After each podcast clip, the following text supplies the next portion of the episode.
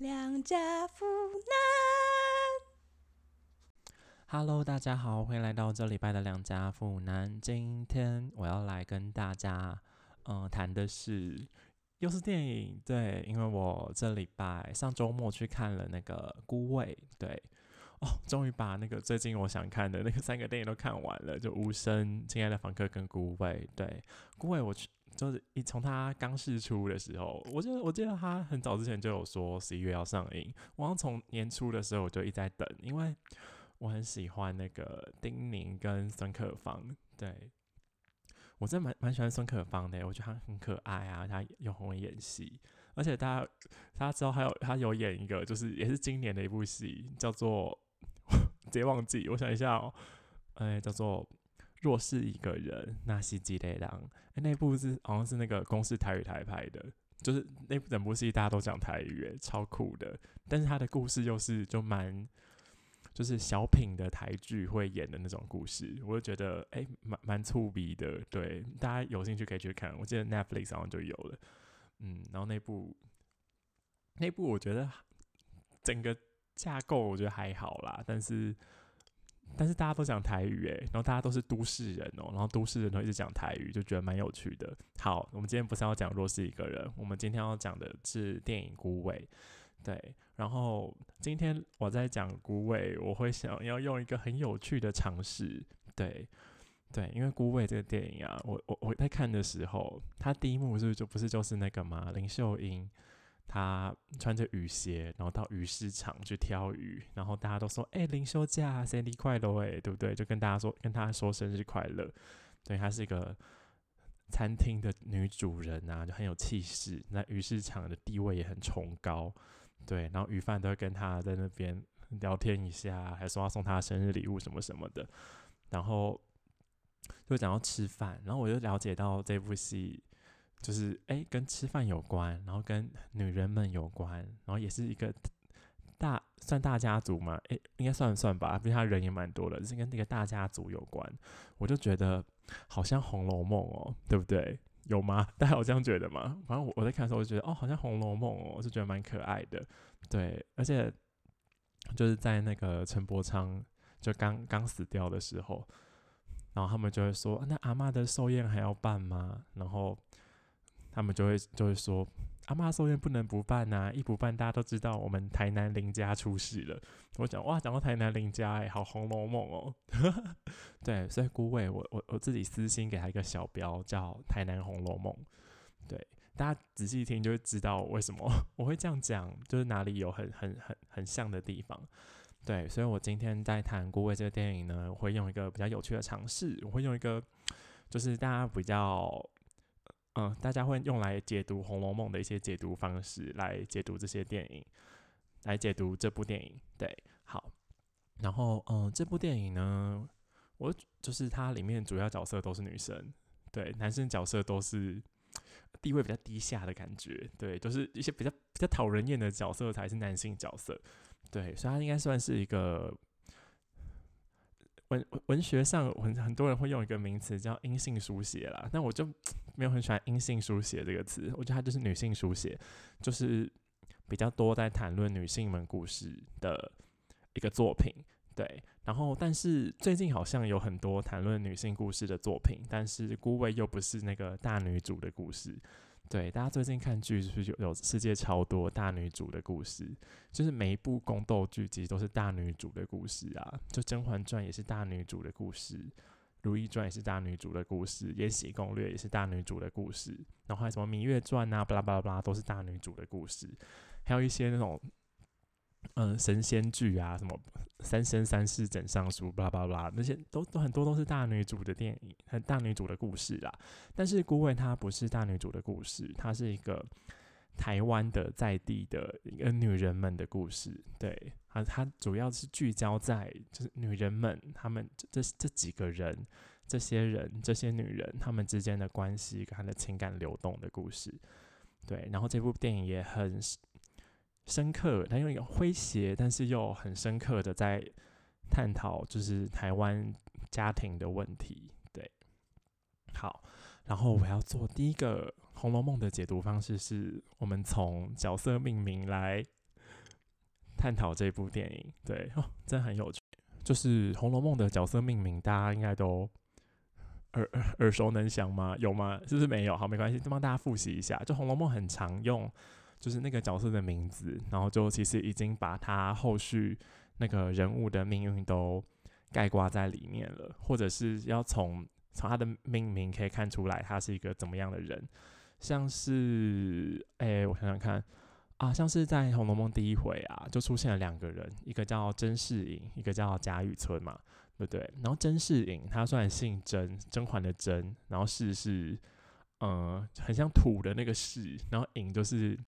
影视的影，对。然后甄士隐这三个字，它其实要讲的，它其实背后的含义是《红楼梦》这件《红楼梦》的这个故事是把真实的事件都隐藏起来了，对。所以他第一回。把叫把这个角色叫做甄士隐，是要告诉大家说，《红楼梦》这个故事是虚构的，他把真实的事件都隐藏起来了。然后第二个出现人叫贾雨村，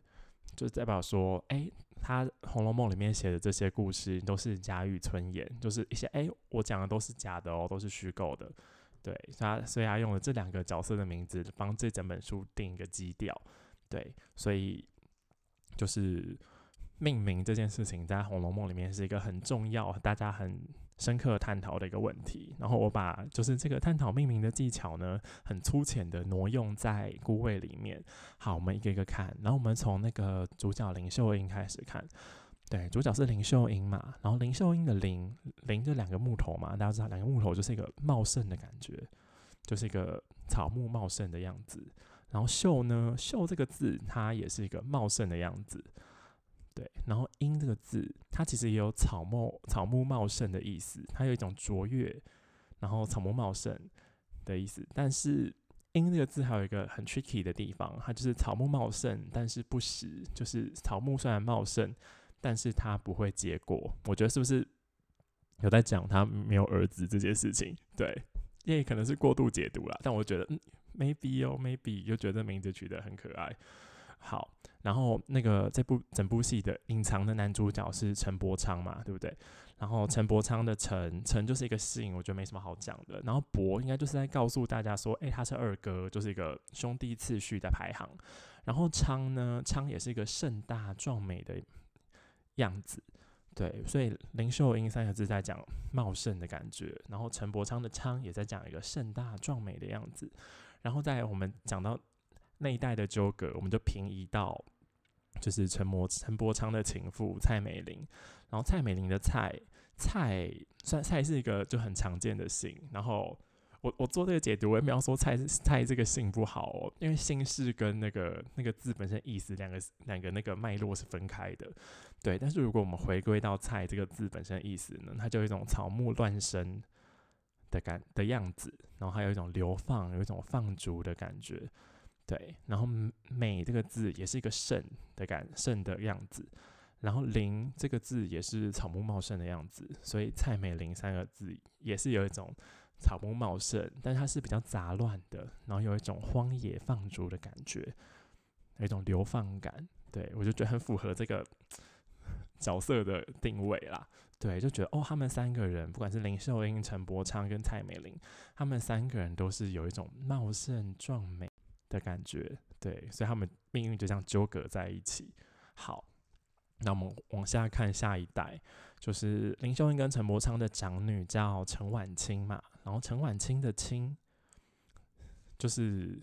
青春的青，所以青春的青，我觉得他讲的其实就是一个青春，就是你看陈婉清这个人，他就很洒脱，他很珍惜。珍他很珍惜光阴，应该这样讲，珍惜光阴，他活在当下，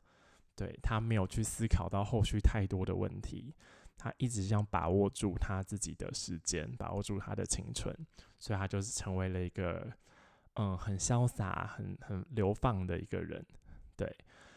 那我们看到他的次女是陈婉瑜，然后“瑜”这个字，周瑜的“瑜”，“瑜”就是美玉跟光彩的样子。就是他，他是一个医生嘛，是一个整整形的整形科医生。对我就觉得可以从这个名字就看到他可能在父母啊跟在母亲跟舅舅的眼光下面所背负的那一个望女成龙的感觉。对，所以他其实他的本质很好，他有他是一块美玉，他也有光彩，然后他也真的成功了，在大家的眼前释放他的光彩。对，然后还有一个隐藏的三女，隐藏的三女就是他们都叫阿梅嘛，眉毛的眉。对，然后眉毛的眉。我觉得眉毛的眉，你去看它的它背后的意思，眉毛眉可能指的是美女，对，因为阿梅是那个张钧甯演的嘛，张钧甯真的好美哦，对，所以张梅阿梅的梅可能指的是美女，但眉大家有没有听过？就是我们写字啊，上面有一块空白的，叫做眉皮，对，所以眉有一个空白的意思，然后所以眉就有美女跟空白这种双重的意涵。就是那个角色的全名叫何晴梅嘛，对，然后何晴梅三个字，我就觉得有一种联，有一种谐音的联想，就很像是何晴梅怎么会我们的情分就这样没有了？对我这边是用一个比较很秦可卿的这种解读方式，因为大家知道《红楼梦》里面有一个角色叫秦可卿，然后秦可卿这三个字，它它背后的含义，大家推敲出来就是。秦可卿，就是爱情这件事情是可以被可以就可以不用那么认真看待的这种感觉。秦可卿，对，所以何情没，我也觉得会不会就是在在讲说何情没有呢？就是无奈我们的情分这样就没有了，可能影射到他就是呃小时候就被送养出去的这种感觉。好，然后他的小女儿叫陈婉佳，然后佳。我们在《说文解字》里面，他就说“佳善也”，对，所以“佳”这个字就是有一个很很美善的意味，我觉得就很像是他这个人的角色特质，他就是一个很善良、很体贴的一个人。好，那我们再看到下一代，就是嗯林秀英的孙女，林秀英的孙女叫杨逸晨，对，然后“逸”这个字就是光明啊，然后美大。的感觉，我觉得就跟这个人的这个角色的性格很像，就是一个很阳光、很活泼的小孩。然后“晨”这个字呢，就是水静而清，我觉得很像他这个小孩，就是嗯，感觉很清澈、很纯粹。对，然后我们解读完了这些角色的命名呢，然后再来，我就想讲说，为什么我会觉得，哎，《红楼梦》好适合。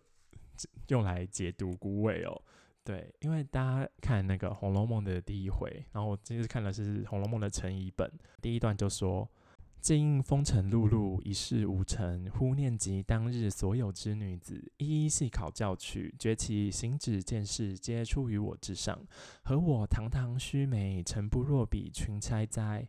时愧则有余，悔又无益，大无可如何之日也。当此。”则自欲将以往所赖天恩祖德锦衣纨绔之时，欲干厌肥之日，被父兄教育之恩，父师友归谈之德，以致今日一计无成，半生潦倒之罪，编述一集以告天下之人。我之罪不顾不可免，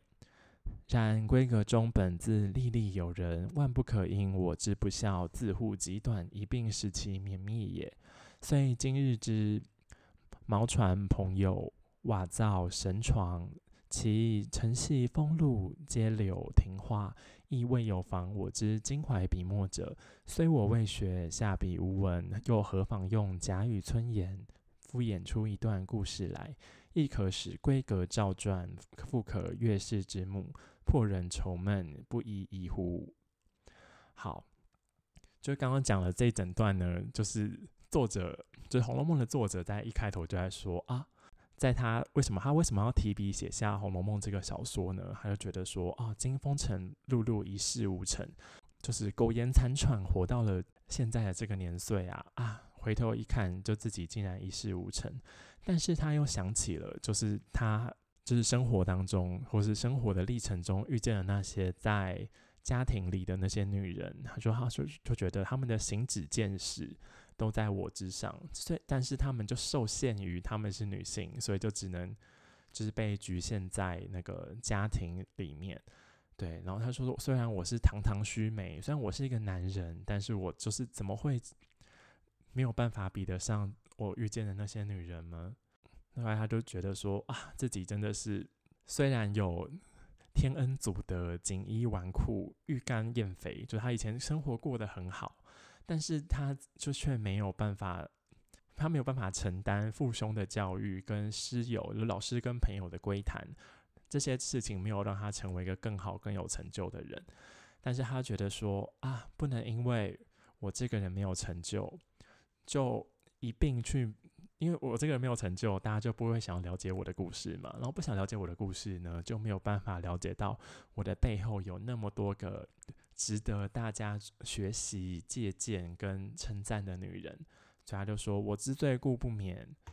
然闺阁中本自历历有人，万不可因我之不孝，自护极端，一并使其泯灭也。”对他就在说，就是他知道自己很不足，他知道自己一事无成，但是。就是一事无成的人呢，就不想要写自传，然后把自己的事情写下来，就觉得很丢脸。但是他又觉得说，哎，虽然我一事无成，然后也不想要写自传，但是我觉得我不能因为觉得自己一事无成就不写自传，因为我应该要把我自己的生命故事写下来，然后进而让我生命故事里面那些女人的故事被彰显出来。所以他就最后要说，是亦可使规格照转。对，大家听到这边有没有觉得说，哎，前面就是《红楼梦》讲的这这一段话很像？我觉得你如果你说，哎，这是陈伯昌讲的，我觉得嗯也 OK 啊，对不对？就有一种这种感觉，所以我觉得嗯很棒，就是可以用《红楼梦》来解读那个《孤味》这个电影。好，然后第二个我要用就是《红楼梦》解读的一个，他们会解读的一个小技巧呢，是从相补足的感觉。对，因为我们知道，就是哦，《红楼梦》是一个很很大庞大的一个小说嘛。然后庞大小说里面，就是我就我我我记得就是在高中，大家都会念那个刘姥姥大刘姥姥进大观园嘛。然后大家最诟病《红楼梦》的一个地方，就是里面角色真的太多了，然后大家的关系就错综复杂。然后看到名字就会想说，他到底是谁？他们两个之间关系到底是什么？对，然后就是在一个故事，如果把它当成一个有机整体的话。就是里面有越多的角色，其实就就每个角色会负担的那个，嗯，就推演故事的能力或各自的定位就会越来越困难。所以在一些角色之间呢，会有一种重向补足的关系，像是里面的林黛玉跟晴雯，就是林黛玉就是有名的林黛玉嘛，然后晴雯是一个贾宝玉的丫鬟。然后他们两个的性格很像，然后他们的长相也很相似，他们的体态也很相似，然后他们性格也很像，对，然后所以就会有一种，就是他们两个是一个重像，他们两个互为影子的关系，对，我们就可以就是哎，从他描写晴雯的这些感觉，我们可以去推敲说，哎，那林黛玉可能也会是这种感觉，就是一个这样的手法啦。然后《红楼梦》里面很常用，除了林黛玉跟晴雯之外呢，薛宝钗跟袭人也是一个重像的关系，因为他们都就是很懂得大局呀，很有手腕呐之类的。对，好，然后这边我觉得最大的一个重像补足的关系是在《孤味》里面比较多的段落都是在讲现在嘛，就是林秀英已经是一个阿妈的时候，然后虽然里面会有几段是。有演到年轻的林秀英的那些故事，但是然后是于子玉演的吗？对，好喜欢于子玉哦，这边在跟于子玉告白一次，嗯，喜欢于子玉。好，然后喜欢于子玉，然后于子玉出现的那几个片段都比较短，很短啦，就很短。于子玉在卖虾卷嘛，然后陈伯昌就回来，然后就说要离婚，然后叫他把离婚离婚那个。协议书就是写一写，然后寄到他台北的地址。然后还有一个就是玉子玉拿菜刀，然后去旅馆抓奸嘛，对不对？就这两个。然后我就觉得，哎，就是林秀英年轻的故事，其实讲的没有很多，就是演的其实就只有这两段。然后我我们能够就是捕捉到，就是年轻的秀英跟伯昌之间的故事。也只能除了这两段之外，只能从比如说情书，他会写情书，或者是就是角色之间的谈话里面来补足我们对就是林秀英跟陈伯昌的想象。情书其实出现的那个时间也很短，然后谈话之间，他们其实有一种避而不谈的感觉。对，就像是那个陈万家就会抱怨他们说：“我都不知道啊，因为你们都不告诉我。”对，就是阿青跟阿宇都不告诉他。对，因为连阿美的事情都没有跟他讲嘛。但是我就觉得，哎，但是林秀英跟陈柏昌他们两个人的个性很立体，为什么呢？因为我觉得他们这边有一个重向补足的关系，我觉得他们用了陈婉瑜跟陈婉清来补足了年轻的林秀英跟陈柏昌两个人的角色。对，因为陈婉瑜，陈婉瑜是林秀英的重相的这个。线索呢？我觉得应该就是在电影的比较后半段，哎，林秀林秀英要，他就拿出了几包那个金银首饰嘛，然后就分成了几包，然后一个人，然后就发给他的女儿跟孙女，然后那个时候就是杨逸晨就跟陈他妈妈陈婉清就陈陈婉瑜就发生了一个小口角嘛，然后陈婉瑜就生气就走出去了，对，然后那时候林秀英就说了一句啊。就是阿宇的性子就跟我很像啦，对，大家要注意这个重点哦。就是林秀英那个时候就说阿宇的性子跟我很像，就很很倔强，很很很折善固执的这种感觉。嗯，陈婉清呢，我觉得他就是一个陈伯昌的重像。然后我觉我记得也是林，就是林秀英阿妈的时候就有跟大家说一句，就是啊，他就很像他老贝啦之类的。就说他很洒脱啊，很放荡啊，然后就在外面，然后都不知道在干嘛的这种感觉。对，所以我觉得就是年轻的秀英跟博昌他们两个人的个性跟他们的生活生活举止会是怎样，我们就可以从嗯陈婉瑜跟陈婉清两个人所表现出来的言谈举止来推敲。所以我就觉得。就是顾魏他用了陈婉瑜跟陈婉君去补足了年轻的秀英跟博昌两个人的立体感。第三个我要谈的是顾魏里面的，就最主要讲的事情啦，就是人与人之间的关系，还有人性嘛，对不对？好，然后第一个就是男女之间的关系。男女之间的关系呢，就是 第一眼看到的就是林秀英跟陈柏昌之间的爱恨纠葛嘛，对不对？就他们两个其实是很相爱的啊。但是，就迫于无奈，应该也不是迫于无奈啦，就是他们就一直就是林秀英去偷了他爸爸的印章，然后让陈伯昌去借钱嘛，然后结果生意失败了，然后让陈伯昌就再也不敢回台南，然后林秀英就被迫要就是自己出来，然后做生意啊，卖虾卷啊，然后拉把小孩长大，然后他们两个就分隔两地，然后互相也没有互相，然后林秀英其实心中就一直觉得很。怨怼又很愧对陈伯昌，所以他们的男女之男男女的关系，然后我觉得他们两个之间就展现的这个啊男女的嗯不安全感吗？对我就觉得可能林秀英会展现出比较多的不安全感，在她年轻的时候。那我觉得这个不安全感呢，就对他的小孩有造成一个影响，就是陈婉瑜，陈婉瑜在就某一幕啦，就是他的先生忘记叫什么名字了，就来找他的时候。然后他们在家里的客厅，然后他先生都还没讲话，陈婉陈婉瑜就说：“你要跟我离婚吗？”对我就觉得可以看出陈婉瑜她对于男女交往、对于婚姻，她有一个很强烈的不安全感。我觉得有一种重向的感觉。嗯，林秀英跟陈柏昌他们两个之间婚姻的失和、婚姻的失败，然后导致了陈婉瑜对于婚姻的一种不信任感。再来，有一种男女之间的感情，就是陈柏昌跟蔡美玲之间的感情。陈柏昌跟蔡美玲感之间的感情呢，就是有一种，嗯，就是蔡美玲是陈柏昌人生最后的港湾的感觉。哎，他们已经相识什么十几年，对不对？我们从那个就是林森北路的那个姐姐的口中就可以知道，就他们两个已经在一起相伴很久了。对，然后就觉得。嗯，陈柏昌一开，陈柏昌以前是喜欢林秀英的吗？陈柏昌以前是喜欢林秀英的，但是在分隔两地之后，在时间过了这么久之后，就是人人心思变嘛，人是会变的，所以他最后遇到了蔡美玲，然后蔡美玲遇到了他，然后他选择了蔡美玲，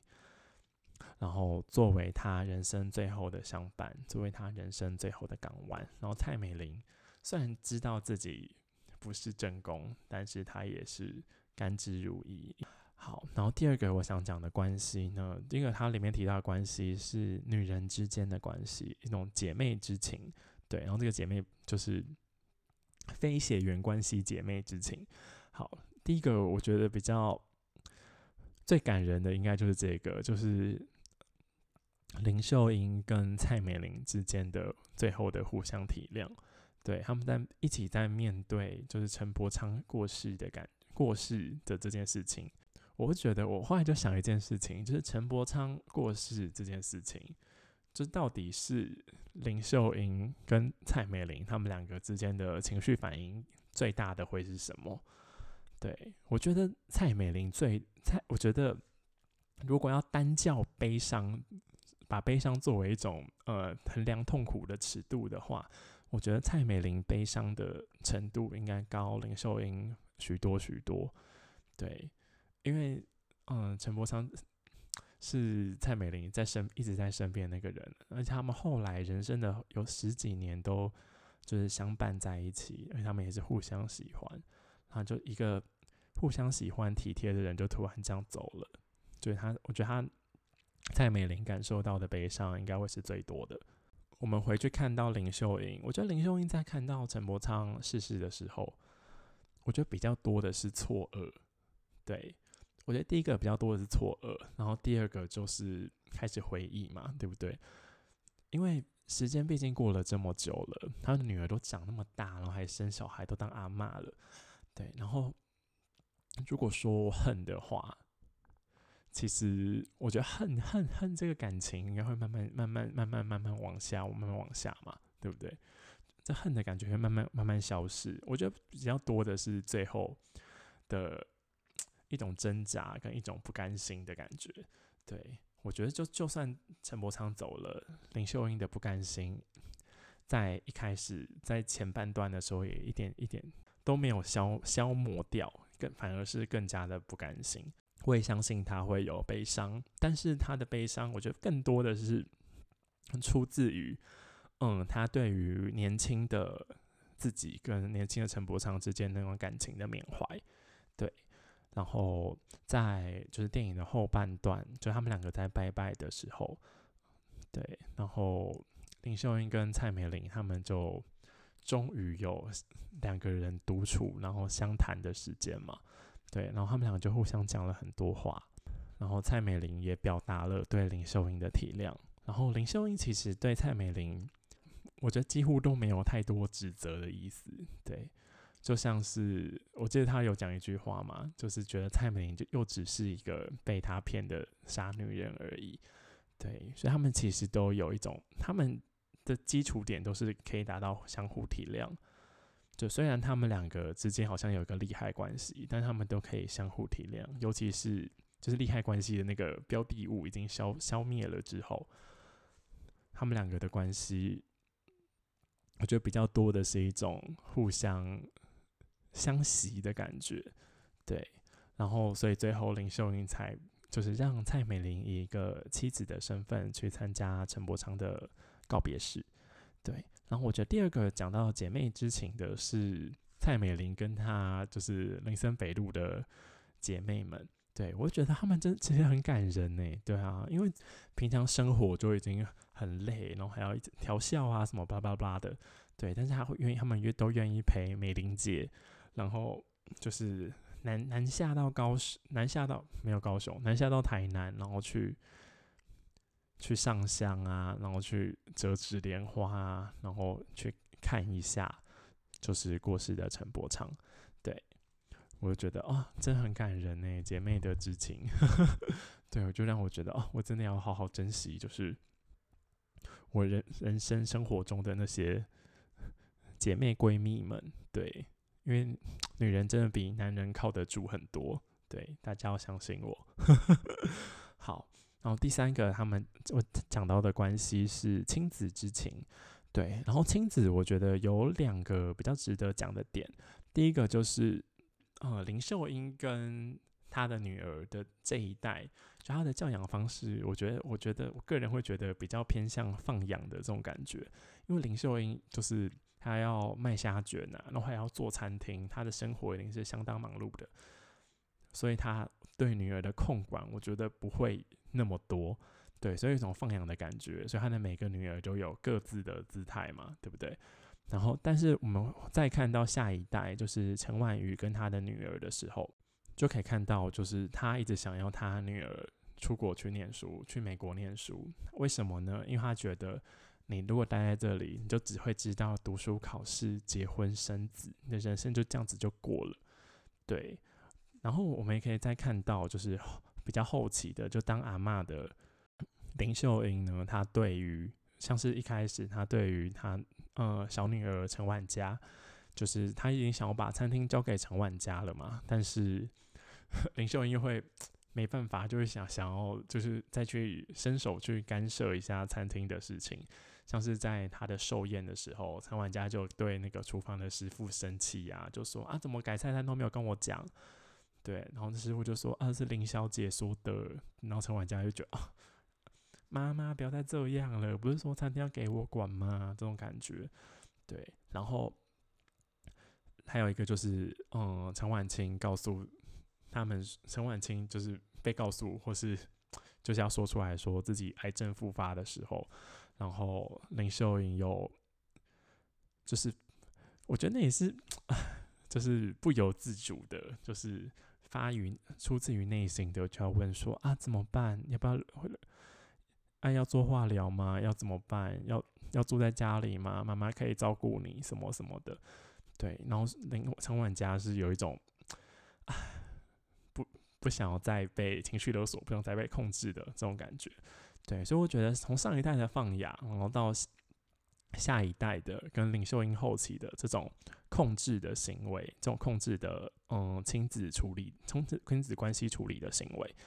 我觉得放养是就迫于生活的无奈嘛，然后控制的话，我觉得控制的背后还是出自于爱。我觉得控制的背后还是出自于不希望你受苦。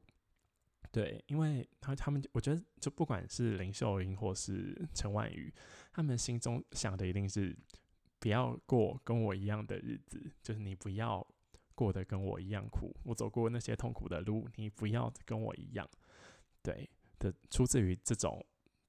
心态，但是他们的表达方式可能是比较激烈的，或者是比较有摩擦的。对，因为我觉得人性就是这样嘛。大家告诉你不要往东走，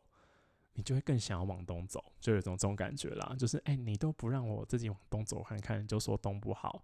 我不能不能认同啊，这种感觉。对。然后第二个我想讲亲子的点是，这个点我觉得蛮好笑的，是我在那个嗯，就他们。我我无意间看到一个，就是他们演员的访谈里面看到的，他就说：“哎，如果发现自己爸爸外遇的话，然后就是你你会怎么处理？”我就觉得，嗯，这个这个问题就是哎，其实蛮有趣的啦。然后，嗯，在故事里面，就是发生了这个问题的人，就发生了这个挣扎的人是陈婉佳嘛，对不对？因为陈婉佳感觉是那个家里面唯一在跟父亲有联络，然后他跟蔡美玲也有联络的的一个女儿，对。然后我就觉得，为什么为什么陈婉佳这个角色做得到这件事情呢？那是因为就是陈伯昌在他的心中，我觉得不算是父亲。对我说不算是父亲，是因为我觉得他陈伯昌。在陈婉家出生之后，他应该已经很少在家里了。反而是就是陈婉清跟陈婉瑜还小的时候，他还见过比较多的爸爸。对，但是陈婉家没有办法，就是父亲在他的生命中出现的场次很少。对，所以对于陈婉家来说，陈伯昌不算是父亲，他就是一个有血缘关系的人。对，所以我觉得这样子的他才会更加的觉得无所谓，更加的觉得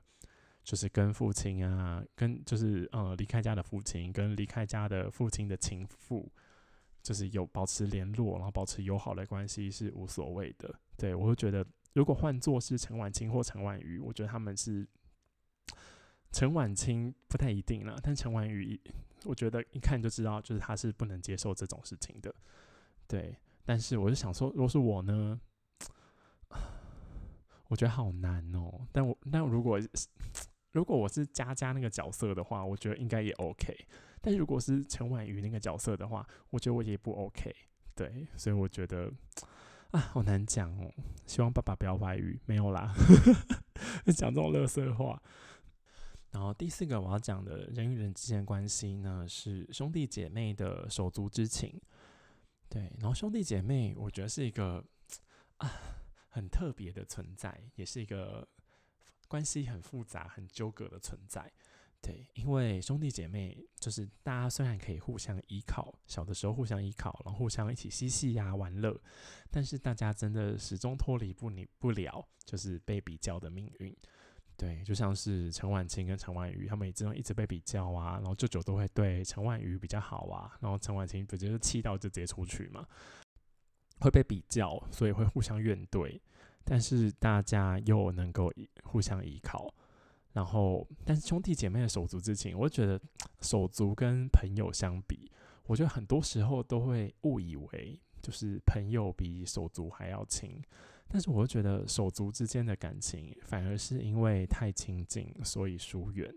对我觉得跟父母的关系也有点像，就是你知道我们永远都会是手足，你知道我永远都会在这里，所以反而。就会不会担心这种关系的维系啦，我们就比较容易忽略，所以我就觉得这也是大家生活中可以多多注意的哦。对，然后我觉得也有很多时候是有一种不想让家人担心的感觉，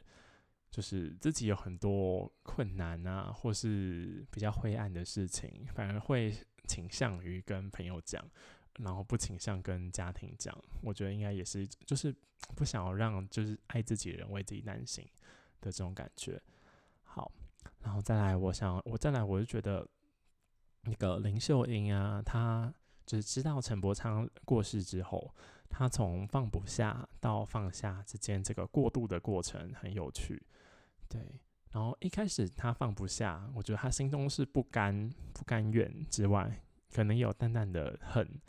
对，因为放不下，一定是因为还有还有感觉嘛。然后还有感觉是什么呢？有可能是恨。为什么呢？因为爱的相反不是恨，是冷漠。不知道大家有没有听过这句话？所以说，是为什么会放不下呢？就代表说你对于这个人还是有情感在的。然后这个情感，我觉得一定是爱恨参半的一个情感。然后林秀英就从就是林伯昌过世之后，然后从他跟嗯，蔡美玲跟跟她的女儿们的相处之后，就慢慢慢慢的走出来，然后，然后她也慢慢的整理自己跟陈柏昌的回忆，然后最后最后慢慢慢慢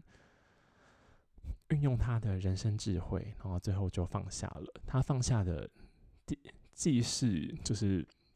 他对于呃陈柏昌的那个不甘心，也是放下了就是。最后，我觉得他有点想要放下，就对于女儿们的那种控制的感觉。嗯，这部戏我觉得他们他最想要处理的一个课题，就是家人之间说不出口的那个爱。对。然后我最最近就是 生活中发生很多事情，所以我就感受到，就是生命是很脆弱的，就是。我还记得我就是国中机测的那一年写的作文的题目叫做“来不及”。对我就觉得，我现在想一想，我就觉得来不及这件事情真的是很可怕诶。对，就是我国中国中的时候，国中生一定都没有想过这些问题。然后我以前一定也看到了这个题目，然后就写了一个很做作的、很八股的一个作文。然后我就在讲，对啊。然后，但是我现在就觉得来不及这件事情真的很可怕，大家要把握住所每一个当下，然后不要有来不及的这件事情发生。对，不要有很多话是来不及说出口的，就是大家要，嗯，行乐要及时，大家说爱也要及时。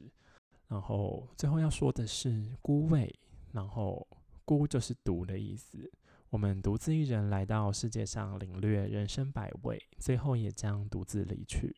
如果孤独是人生的本质，那在最后心中残留的余韵，想必是那纯粹的爱与理解，以及放下与祝福。我是良家妇男，这是从我的视角产生的电影诠释。那你的呢？我也想听听看。